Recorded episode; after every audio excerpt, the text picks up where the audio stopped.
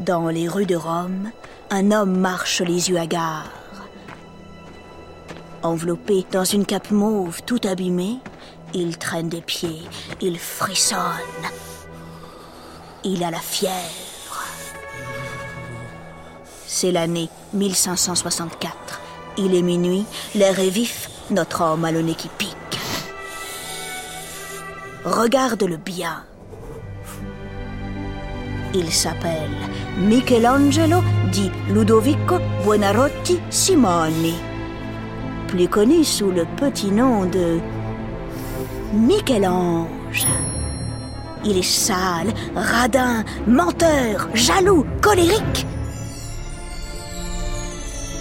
Et pourtant, de la beauté jaillit de ses doigts. Sculpture, peinture, architecture et poésie, oui, il maîtrise tout cela à la perfection. C'est l'un des plus grands artistes de tous les temps. Lorsque Michel-Ange sculpte le marbre, il fait danser la pierre. On dirait que ces statues sont vivantes. Elles froncent les yeux et les sourcils, leur corps bouge, ils sont immenses, harmonieux et puissants. Avec lui apparaît le sublime. Plein de foudre, de tempêtes, il ne veut pas créer, il doit créer. C'est un besoin vital, une urgence, ça le dévore tout entier. Est-ce un homme Est-ce un fou Est-ce un génie Mystère et boule de mozzarella farcie. Voici l'Odyssée de Michel-Ange, l'artiste qui sans cesse voulait repousser les limites. Oh, mais attends, qu'est-ce qui se passe? Tu as chaud? Tu sens grimper la température Rassure-toi, c'est normal. Nous nous approchons dangereusement du feu brûlant de la création.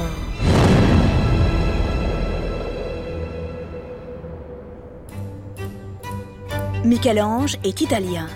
Il naît en 1475, à la fin de l'hiver, dans une région au nord-ouest du pays qu'on appelle la Toscane. Ici, le soleil est doux. Il fait pousser la vigne et les oliviers. Hélas, toutes ces beautés n'ont aucun effet sur le caractère de Ludovico, le père de Michel-Ange. Oh, c'est un homme tristoun et archi sévère. Lorsque son épouse meurt, il confie son fils à une nourrice. Cette femme a un mari qui est tailleur de pierre.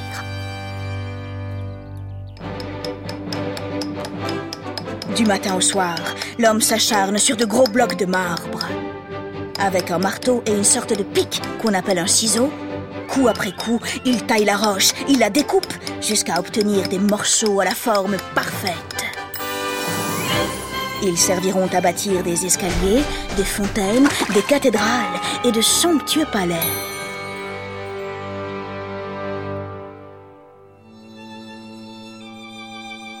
Michel-Ange, le regard de fer. Il observe le marbre. La pierre est blanche, un peu grise, elle est dure, transparente, elle scintille, elle est fascinante. Avec son doigt, il suit les drôles de lignes noires qui apparaissent par-ci par-là comme dans du lait. C'est magnifique. On dirait des veines. se dit-il.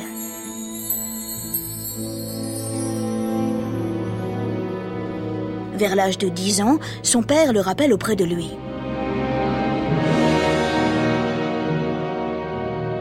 L'enfant aime dessiner, il veut devenir artiste.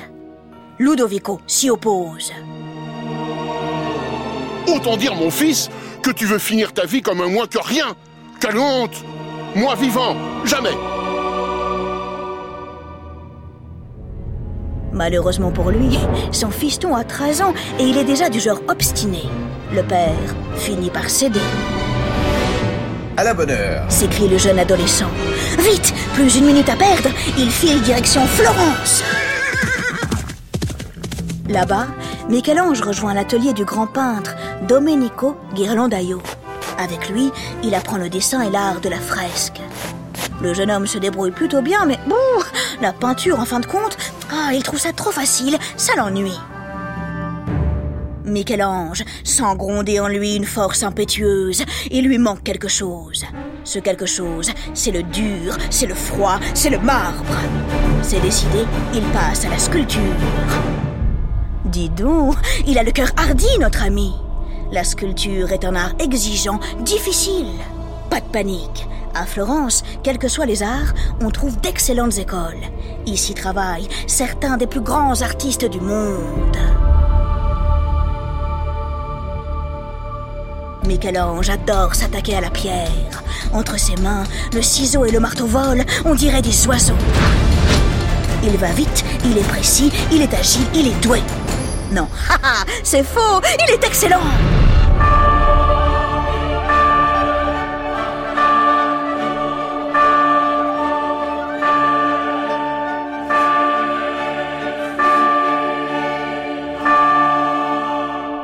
En 1495, Michel-Ange a 20 ans, il vit désormais à Rome. Ici comme à Florence, les puissants chérissent la beauté. Les ducs, les archevêques et les banquiers se disputent les artistes. Ils leur demandent de créer des œuvres grandioses pour décorer leurs églises, leurs jardins ou leurs palais. Michel-Ange travaille d'arrache-pied. En 1499, il s'approche de la grâce.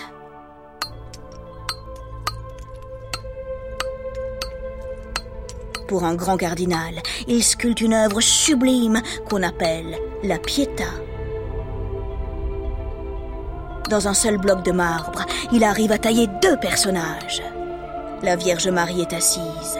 Sur ses genoux, le corps de son fils, Jésus-Christ, est étendu de tout son long. On dirait qu'il dort. Et pourtant, il est mort. Sur le visage de Marie, on lit une tristesse étrange et magnifique. Michel-Ange touche le spectateur en plein cœur. Que dis-je? Il le foudroie d'émotion. Il a 24 ans, c'est son premier chef-d'œuvre. Désormais, tous l'appellent Maître.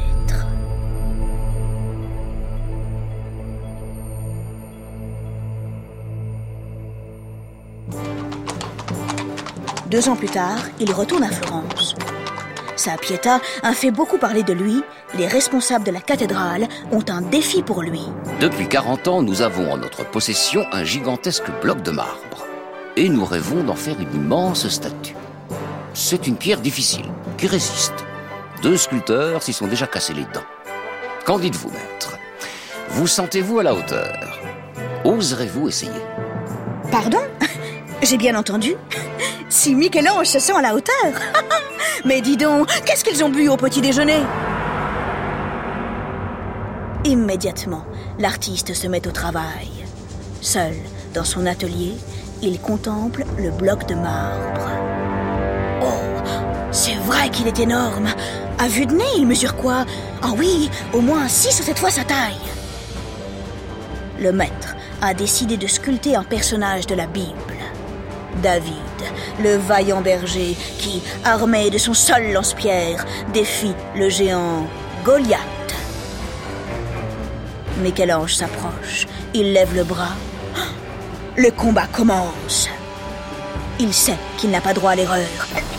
Chaque fois qu'il frappe la pierre, un morceau se détache. Avec force et une infinie précision, il taille, il découpe, il enlève. C'est incroyable, on dirait que le marbre lui obéit. Petit à petit, une épaule géante, puis un cou énorme, une tête, des fesses rebondies, des cuisses, des mollets vigoureux apparaissent. Michel-Ange ne sculpte pas, il donne vie. La lutte dure trois ans.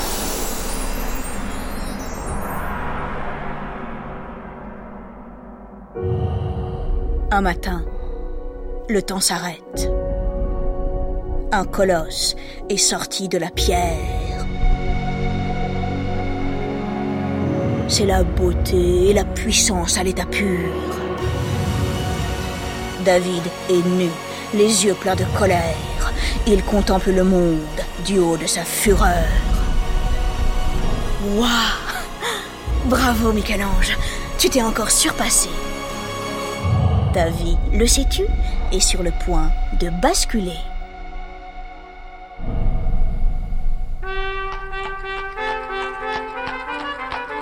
En 1509, le pape Jules II l'invite à Rome, dans son palais du Vatican. Évidemment, le très Saint-Père a une idée derrière la tête. Si je vous ai fait venir jusqu'ici, maître Michel-Ange, c'est pour vous demander de construire mon tombeau. Je veux voir s'élever, pierre après pierre, l'endroit où reposera mon corps après ma mort. Attention, ce monument devra être grandiose et magnifique, aussi parfait qu'un temple de l'Antiquité, aussi majestueux que la personne que je suis. Mais quel ange sent son cœur bondir dans sa poitrine. Grandiose, majestueux. Jubile-t-il. Dans sa tête, les idées fusent dans tous les sens, ça bouillonne. Il imagine un projet monumental, une construction fabuleuse décorée de 40 statues. Pour cette œuvre folle, Michel-Ange veut le plus beau marbre du monde. Par chance, on le trouve au nord de l'Italie, dans les carrières de Carrare. Michel-Ange se met en route, il veut choisir lui-même les morceaux. Il reste là-bas plusieurs mois. À Carrare, le marbre est d'une pureté absolue. Extase, volupté, le maître est terriblement exalté. Dans la roche blanche, presque transparente, il voit apparaître des visages, des bustes, des pieds, des mains. Chaque montagne qu'il aperçoit, il veut la sculpter tout entière. De retour à Rome, il travaille comme un acharné. Le maître a la confiance du pape, il se sent honoré. Hélas, Jules II est un homme capricieux. Il ne pense plus du tout à son tombeau. Il abandonne Michel-Ange. Le maître voit tout rouge. Il se sent trahi, humilié. Il rentre à Florence sur le champ.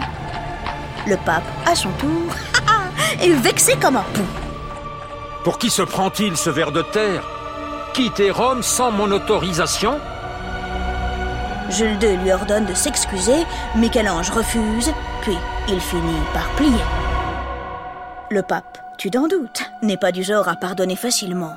Son artiste, il le cherche, il le titille, il le provoque. Quelques années plus tard, il lui commande une fresque pour recouvrir le plafond de la chapelle Sixtine dans son palais du Vatican. Quoi? De la peinture? Le maître croit s'étouffer. La peinture, tu t'en souviens? Depuis son enfance, il trouve ça facile, médiocre, absolument inférieur à la sculpture. Alors, euh, il hésite, il hésite, et puis bon, bah, il finit par accepter. En 1508, il se met au travail. Le pape lui a demandé de représenter les douze apôtres. Tu sais, ils s'appellent Jean, Pierre ou Matthieu, et ce sont les compagnons de Jésus-Christ. Douze? Seulement douze personnages. Michel-Ange n'en croit pas ses oreilles. Mais c'est absolument minus, rikiki. Enfin, quitte à peindre un plafond, autant que ce soit grandiose. Ni une ni deux, le maître change de plan. Il va peindre toutes les étapes de la création du monde par Dieu. Ça s'appelle la Genèse, c'est raconté dans la Bible et crois-moi, c'est un sacré morceau. Le plafond de la chapelle Sixtine est très haut. Michel-Ange peint sur un immense échafaudage allongé sur le dos. Ses bras, son cou, sa tête le font atrocement souffrir. La peinture lui coule dans les yeux. Pas grave, il continue. En dessous de lui, les cérémonies religieuses se poursuivent. De la poussière et de la peinture tombent sur la tête des cardinaux. Il râle. Ah oui? Michel-Ange râle encore plus fort. Oh ouais, ça va. Hein. On va pas en faire toute une pizza non plus. Le plafond est gigantesque. Michel-Ange, qui ne supporte absolument personne, a renvoyé tous les peintres qui devaient l'aider. Il travaille seul. Il ne dort plus, il ne se lave pas, il oublie de manger. À certains endroits, la peinture est rongée par la moisissure. Il faut recommencer, aller vite, toujours plus vite. C'est un travail de titan. Le pape s'impatiente. Il veut voir. Le maître refuse. Jules II menace de le frapper avec un bâton. En 1512, le plafond est enfin terminé. Michel-Ange a représenté plus de 300 personnages. L'ensemble est foisonnant, merveilleux. les couleurs, les corps. Tout est absolument somptueux. Après ça, Michel-Ange continue de travailler comme un fou pendant au moins 50 ans. Pourtant, il n'a jamais pu terminer le projet grandiose qu'il avait imaginé pour le tombeau de Jules II. Des 40 statues initialement prévues, seulement 7 orneront finalement le tombeau.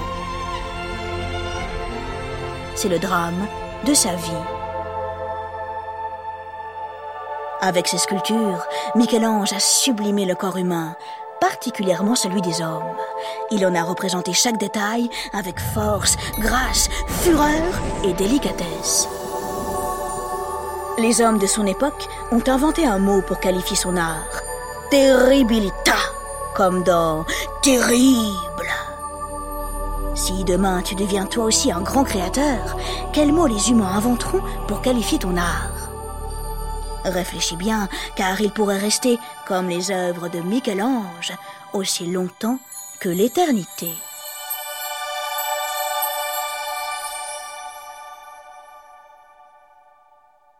Les Odyssées du Louvre est un podcast original de France Inter et du Musée du Louvre.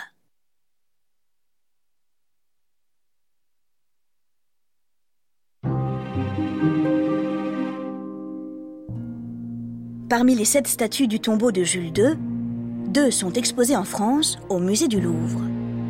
Elles représentent deux hommes. L'un semble dormir d'un sommeil paisible et éternel. On l'a surnommé l'esclave mourant.